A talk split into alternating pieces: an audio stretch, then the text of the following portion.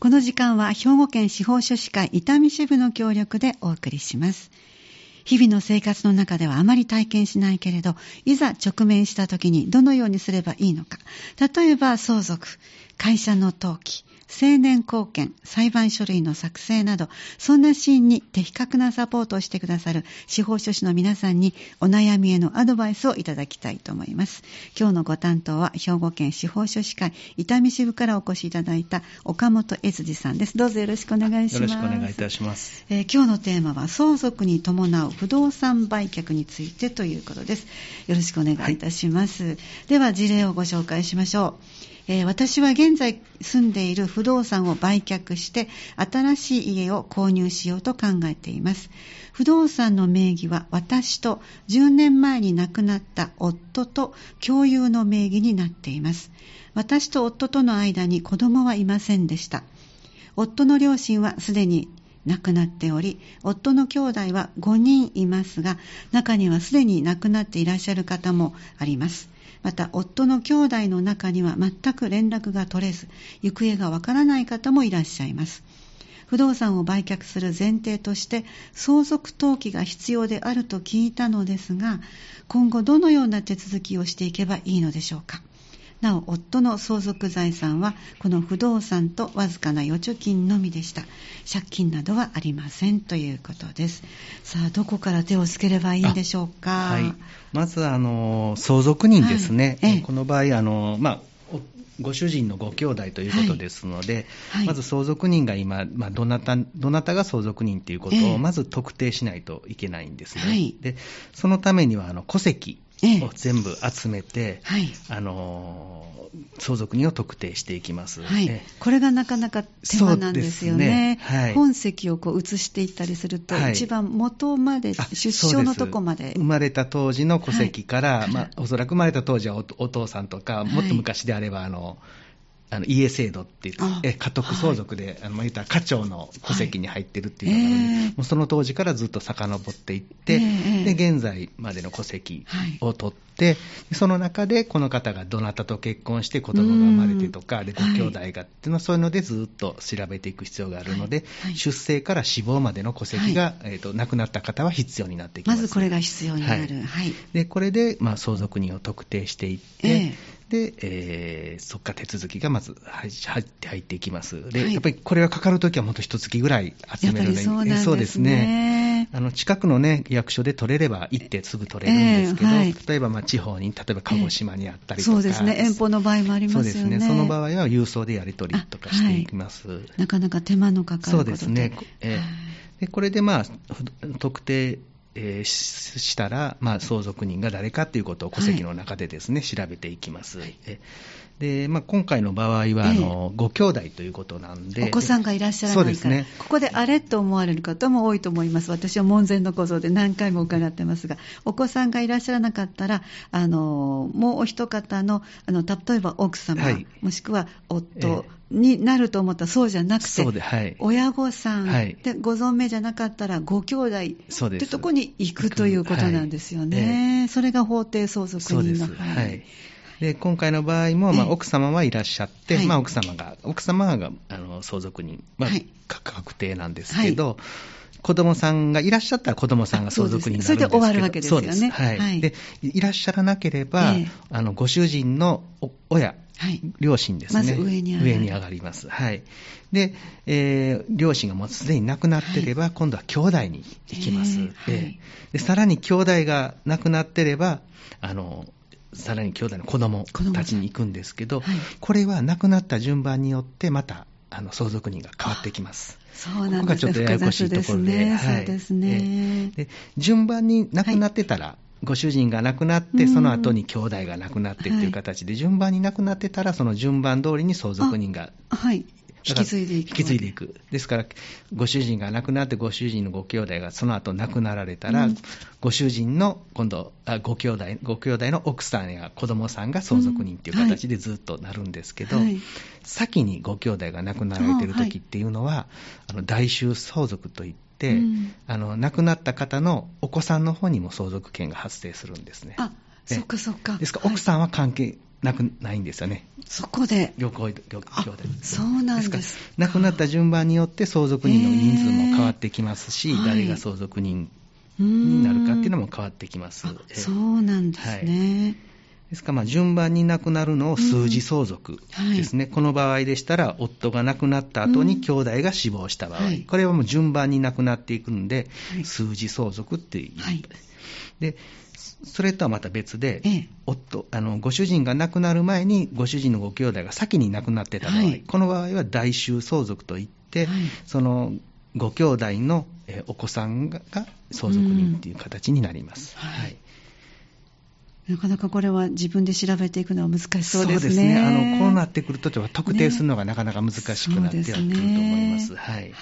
でもなんとかこれでこう、はい、相続人を特定していくっていうのが最初にあります。はい。はい、で一番簡単なのが、ええ、例えば遺言書をご主人が残されてた場合、あの自分たちにお子さん、子供さんがいらっしゃらないんで、うん。まあ、あの奥さんに全財産を、まあ、例えば相続させるっていうような遺言書を残しとけば、も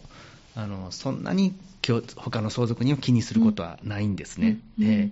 ー、ですから、遺言書があればそれに従います。はい。はい、で、遺言書がない場合ですね、この場合が先ほどお話ししたように、うん、まず法律で定められたえあの今回の場合でしたらご兄弟、ご兄弟のお子さん、えね、その順番に従って相続します、はい、で基本はそれなんですけど、例えばまあ相続人さん、皆さん見つかって、はい、皆さんで話し合いをしてですね、うん。はい、で全部、まあ、あの奥さんに全部相続させてもいいよって言っていただけたら、それであの相続奥さんだけがすることもできます、はい、異なる法定法律で決まった分とは違う相続分で相続することができます、はい、これを遺産分割と言います。遺産分割、はい、でまあ今回はないんですけど、はい、あの借金とか、はい、もしご主人が多額の借金してて、あの残した財産よりか借金のが多い場合、こういう場合は相続放棄も検討、はい、で相続放棄っていうのは、あの全財産をもういりませんということ、しかも家庭裁判所の方で手続きを取らないといけないんですね。でこれは、まあ、奥さんが相続放棄取ると、やっぱり他の相続人に行ってしまいますので、え皆さん取る必要があります。はいえもし借金が多額の場合ね、ねそねそこは気をつけた方がいいと思います。はい、一人だけで、一人だけ相続放棄することはできるんですけど、え他の兄弟にもね、その、一緒にしてあげてた方が、そうですね、え親切は親切やと思います。はい、確か期限がありましたよね。そうですね。えっ、ー、と、半年ですね。あ、ごめんなさい、3ヶ月です。亡くなったってから3ヶ月。してから3ヶ月以内。ということで、はい。でもちろんあの身長のもできますし、あの伸ばすことできます。例えばもうその、借金が多いのか、少ないのかわからないとき、そうですね、えー、調べなきゃいけません、ね、その調べる期間に時間がかかるときは、家庭裁判所に申し立てて、これぐらいもうあと期間くださいとか、でたまにあるんですけど、あの全然知らなかった相続あの、借金が出てきたとい。ったときに、はい、まあ、これはもう裁判所の判断なんですけど、えーあのその申し立てをして、ちょっと伸ばすことも可能な時もあります。はい、はい、ここはもう裁判所の判断にはなってくるとは思います。はい。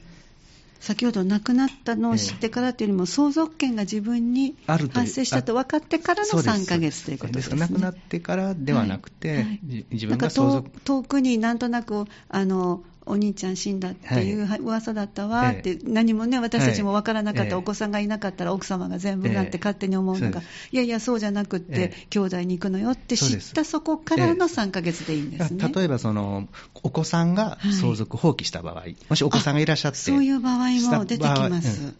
お子さんがいらっしゃって相続放棄した場合は、今度、まあえーと、その亡くなった方、親に行くんですけど、まあ、親も親がもうすでに亡くなってたら、兄弟に行くんですね、そしたら遠方であんまりつながりりのないところなんか、お子さんたちが相続放棄したのは知らないケースがあるんですよね。わ、からないですもんね。えー、そしたら突然、その、ある債権者から、はい、あの督促状が来たりして、ね、でびっくりしてで、その時に初めて自分が相続人ということをして、そこから3ヶ月月でいいんですね、えー、はい、だから驚くことはないということですね。はい、わ、はい、かりました。そして次はどのように進んでまいりますか？あのこの方の場合なんですが、ええ。えーとまあ、あの連絡が全く取れないご兄弟がい。らっしゃるということになります。はい、でまああのおそらくこうなってくると、うん、まあ、あの戸籍戸籍に戸籍の不評っていうのがあるんですね、でそこで住,、住所まあ言ったら、戸籍についてる付属表みたいな感じで、うんあの住所、この人がどこに住んでたかっていう住所がずっと書いてる、はい。うんあの表があるんですけど、それをたどって、ええ。まあ、お手紙書いてみたりとかですね連絡は取ってみたりはするんですけど、まあ、それで連絡をくれればいいんですけど、うんやはり実際我々も仕事を受けてる中で、こう、ええ。全然もう音信不通で、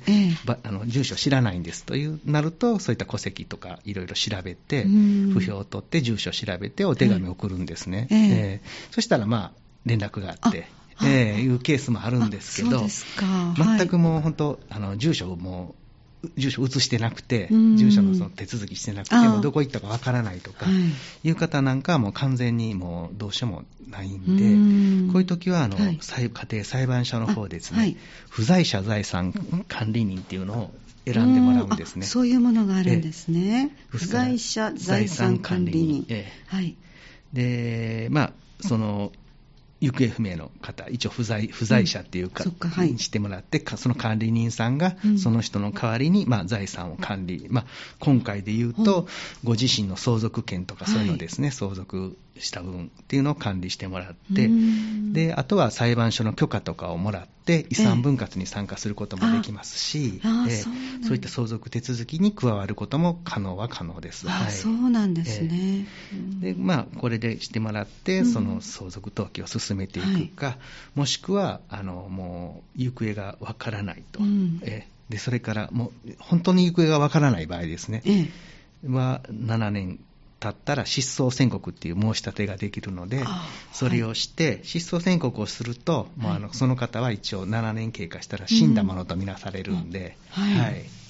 ですから、まあ、そういった手続きもあの視野に入れてっていう形にはなってきます。うん。まあ、大体は財産管、不在者財産管理人選ぶことが多いとは思うんですけどね。あそうですか、でそれでもらう権利は残しているのであ、そうです、はい。管理人さんが一応はい。管理すると、管理してその方が出てくるまで管理する大変なお仕事になりますね、でこれはやっぱり専門の方が引き受けられることがあのやっぱり弁護士さんが多いですね。ええ。あーそうですかあの裁判所に申し立てたら、裁判所が選んでくれるんですね。うん。あはい。はい。大体弁護士さんがなることが多いです。あええ。そうですか。ね、なかなか本当にあのご兄弟といっても行き来のあるご兄弟ましてやそれぞれの配偶者のご兄弟と行き来があるとは限らないですのでね、なるほどね。こういう流れがあるということですね。でちょっとここで1曲入れて、まだもう少しお話詳しく伺ってまいります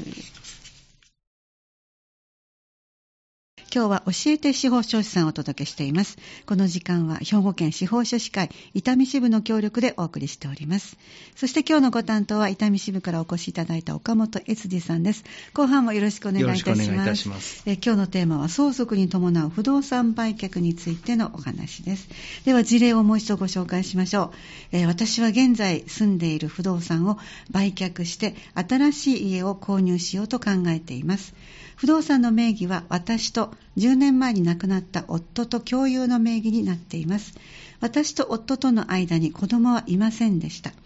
夫の両親はもうすでに他界しており、夫の兄弟は5人いますが、中にはすでに亡くなった方もいらっしゃるし、また夫の兄弟の中には全く連絡が取れず、行方がわからない方もいらっしゃいます。不動産を売却する前提として相続登記が必要であると聞いたのですが今後どのような手続きをしていけばいいのでしょうか。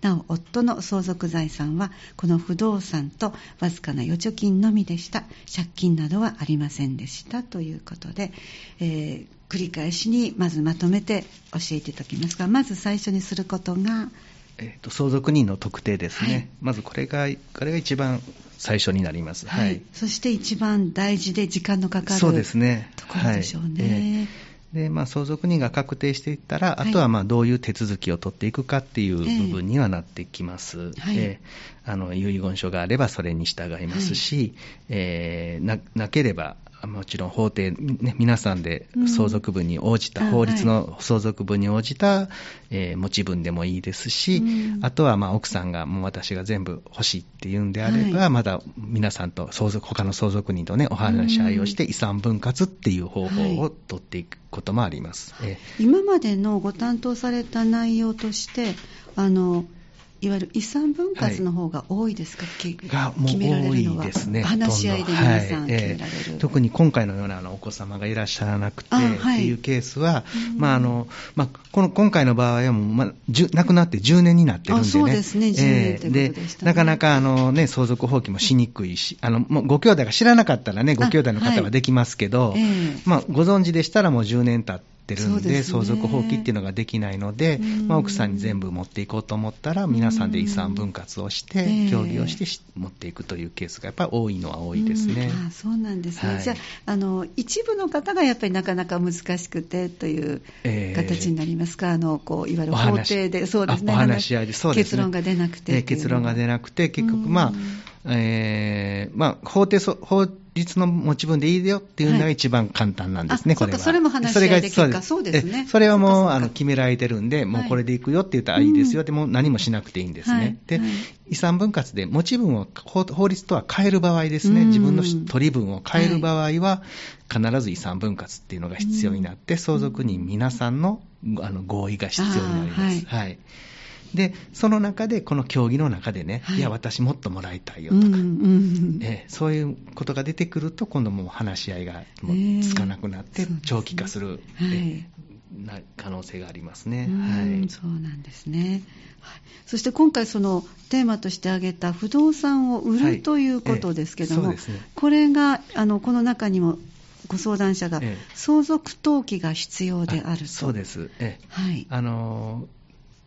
不動産は必ずあの法務局の方で登記簿っていうのがありまして、はい、そこにあの今の所有者が誰かっていう形で出てくるんですね。うんはい、で、えー、まあ、今現在で言うと、ご主人と奥さんが半分ずつ持たれてるんですけど、はい、半分はあのご主人のものなんで、ええ、亡くなった方はやっぱりご売却とかできないですよね。そうですね。えー、ですから、必ずあの相続した方の名義に変えてから、うん、登記簿をまず変えてからではないと、次の新しい、まあ、買われた方に名義を移すことができないので、必ず相続登記っていうのが必要になります、はい、これをお聞きの方が、え、うちおじいちゃん亡くなってから全然変えてないよ、どうしようっていう方も、結構いらっしゃると思うんですが、ね、はい、はい、で今まではそれでもまあ良かったんですね。許されてたんですね。そうです。ただあのまあその代わり相続が複雑になって、まず例えば我々の司法書に頼むと、まあ、手間もやっぱり増えますのでね、費用も増えますし、余計な手間も増えるし、で全く顔のわからない相続人がたくさん出てきたりします。特におじいさんの名義のままとかな,、なっちゃうと、そうなる可能性もあります。ででただ、今までは良かったんですけど、うん、今年の4月からですね、はい。結局そういうあの不動産がやっぱり今かなり多いんですね。えー、であの所有者がもう分からないような、登記簿上ではまあ所有者が分からないような、あのあの不動産がたくさんあります。長期間相続登記をほったらかしにしてたんで、えー、で今年の4月からそのそういうのをなくそうということで、えー、相続登記が義務化になります。えー、で、えー、まあ相続開始して、まあ、相続をして自分がその不動産の相続人っていうことが分かれば、えー、3年以内に必ず登記を入れてくださいと。3年以内ですか？そうです。はい。いろいろとこう期間限定になっていきますね。ええ、はい。で、えー、まあ何もなくね、登記がすっとできれば、例えば先ほど言ったように、あの、法律の持ち、法定相続、はい、法律の持ち分で、あの、定まったあれで、皆さんで合意して入れるんでは全然問題ないです。えー、で、あと遺産分割で話し合いがスムーズにまとまって、ねはい、じゃあ相続登記入れましょうかっていう部分はいいんですけど、例えば、あの、この遺産分割の協議がまとまらない、一人、例えば、あの、お兄さんがすごいね、あのもっと欲しいって言って、で皆さんと折り合いがつかない場合なんかは、誰誰がどんだけを持つっていうのは決まらないんですね。そうですね、えー、そうなってくると相続が相続登記ができなくなるなります。はい、そのそうこうしているうちに3年経つこともね、やっぱり長期化することもやっぱありますのでね、はい、そうね。えー、そうなってくると3年の義務が果たせなくなってしまうんで、はい、またそういった場合は、あの法務局の方であの相続人の申告の登記ができるんですよ。ちょっと話し合いはまとまってませんけど、私、相続人ですよっていうことが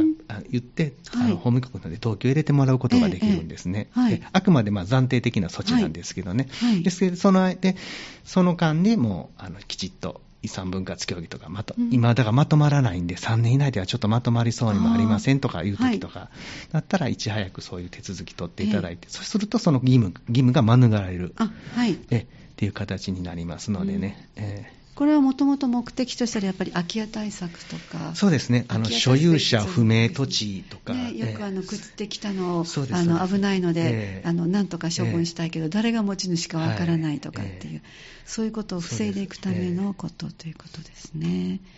はい、わかりました。ありがとうございます。今日ごはお話しいただいた中で、司法書士さんの皆さんにお手伝いしていただける部分はどこでしょうか？そうですね、まずあの一番、はい。まず相続登記あですそうですね。ね、はい。もちろんあの司法書士の場合はあの職権で戸籍も集めることできますので、ですね。戸籍収集もあのあえこれは依頼することできます、はい。はい。でその後相続の手続きですね、はい。いあの遺産分割協議書を作ったりとかですね、相続登記を入れたりとか、はい。で中にはその今回もそうですけど、不在者がいる場合のええ。裁判所への手続きですね、はい。こういったのも、まあ、あのすることできますのでね、ええ。あのお任せいただけるとは思います。はい。やっぱり書類が多いですか、こう書き込む。そうですね、あの相続登記はねあの、ええ。ご自身でされる方もいらっしゃいますけど、なかなか最初、初めてする方は、いやもう慣れないとええ大変慣れないとですよね、ええ時間と労力はかかると思います。はい、提出はい。書類っていうのはね、ええ。書くのにもあの耳慣れない言葉もいっぱい並んできますしね、で今回のような複雑はないケースになると、なかなかちょっとご自身では難しいかなとは思います。ね。はい。でいつもここでお話しいただくように、えー100人いらっしゃったら100通りの相続の形がある、はいということですので,、そうですね。ぜひご相談いただきたいと思います、えーっと兵庫県司法書士会では無料相談会をキッピンモールでされていらっしゃいます。毎月第1第3水曜日そして第2第4土曜日です、えーち直近であるのはですね2月21日の水曜日。それから次はちょっと連休になるので土曜日がお休みとなって3月6日の水曜日と3月9日の土曜日と、えーこの3回ございますので、ぜひ、キッピーモール6階の方にお出かけください。水曜日は夕方の5時30分から夜の7時まで、そして土曜日はお昼1時から3時までということです。また、お問い合わせ、兵庫県司法書士会総合相談センターまでお願いします。電話番号078-341-2755 078-341-2755となっています。え今日のご担当は兵庫県司法書士会伊丹支部からお越しいただきました岡本悦司さんでしたどうもありがとうございましたありがとうございました。